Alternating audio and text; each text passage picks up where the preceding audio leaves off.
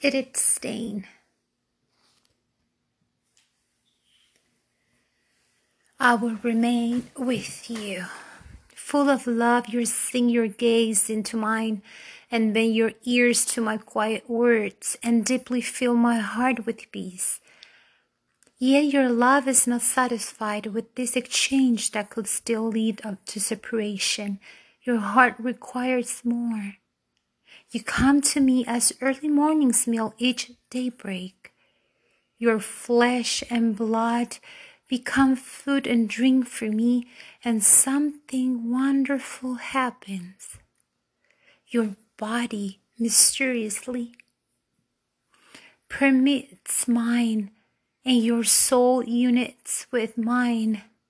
I am no longer what once I was. You come and go, but the seed that you sowed for future glory remains behind, buried in this body of dust. A luster of heaven remains in the soul, a deep glow remains in the eyes, a soaring in the tone of voice.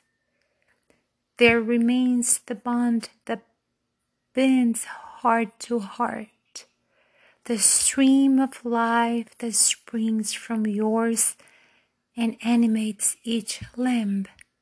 How wonderful are your gracious wonders!